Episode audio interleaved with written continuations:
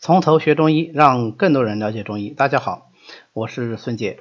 今天呢，我们继续来学习中药里的解表药。今天要讲的药物呢是淡豆豉。这个豉字啊，就是一个豆一个汁这个字，其实呃很多人不会读，它正确读法呢应该读脂，但是因为我是读惯了，这是读成豉，这是个读错的，应该淡豆豉，它才是正确的这个发音方法。大豆豉呢，它实际上是在全国各地都有生产。它是把这个豆科植物大豆，我们这里说的大豆，其实就是俗称的黄豆啊。呃，这个豆科植物大豆的成熟种子，也就是黄豆，呃，经过腌制、加工、发酵，然后制成的这么一个东西啊。它实际上是老百姓过去佐餐用常用的一种食材，所以在全国各地都有各自的这种不同的做法。正因为是有不同的做法，那么也就决定了说，不同地方它生产出来淡豆豉啊，它的这个性味呢稍微是有所区别的。这个脂啊，就是通嗜好的嗜的这个意思啊。那么五味调和之后，这个味道非常的好啊，味道很好吃，让人忍不住要拼命吃啊，就是有这种嗜好，所以呢就取名为豉的淡豆豉，就是说它那个调味儿味道特别好的意思。它的名字就是这么来的。那大豆豉呢，一般来说啊，我们认为它是辛甘微苦而寒的这么一味药。那但我前面讲过了，因为各个地方它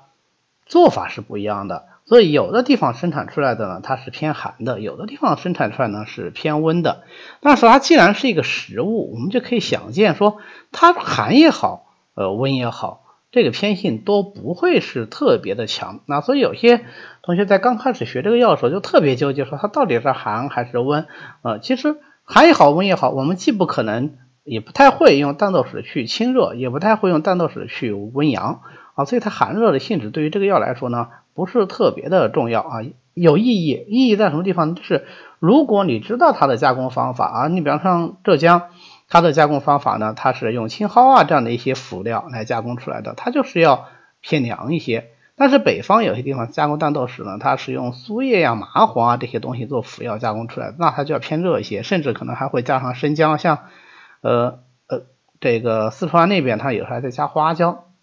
那它肯定就要偏温一些。那你知道这个寒温以后呢，你可以适当的去。根据它的寒温属性来用药，那当然是更好的。但是我们要知道，就是它的寒也好，热也好，都不是特别的强。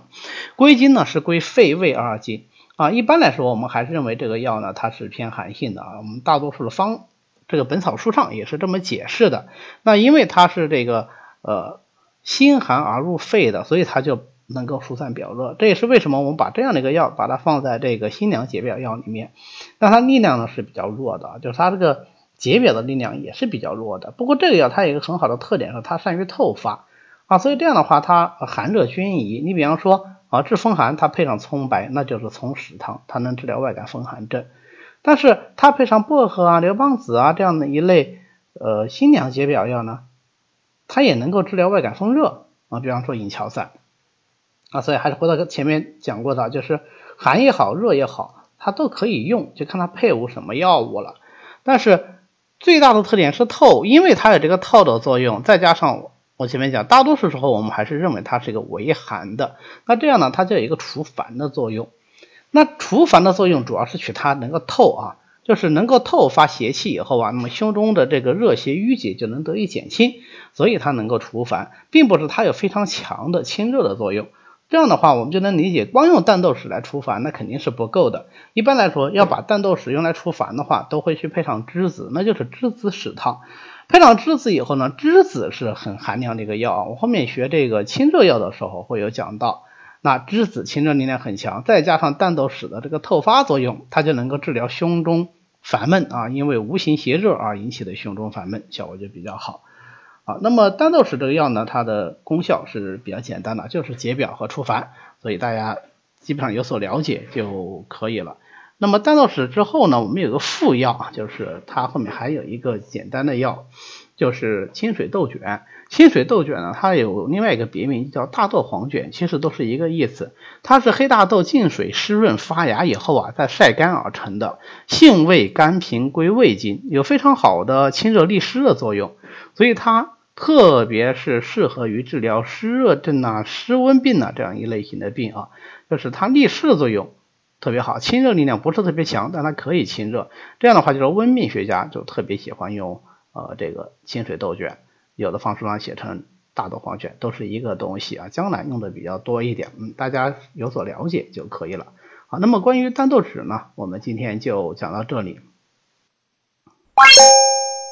欢迎大家扫描下方 PPT 的二维码，啊，加我们从头学中医团队的微信，随时与我们联系。您也可以发送“从头学中医”啊这样的字样给我们的管理员，那么他会拉你入群的，这样你就可以跟其他的中医爱好者一起来讨论中医知识。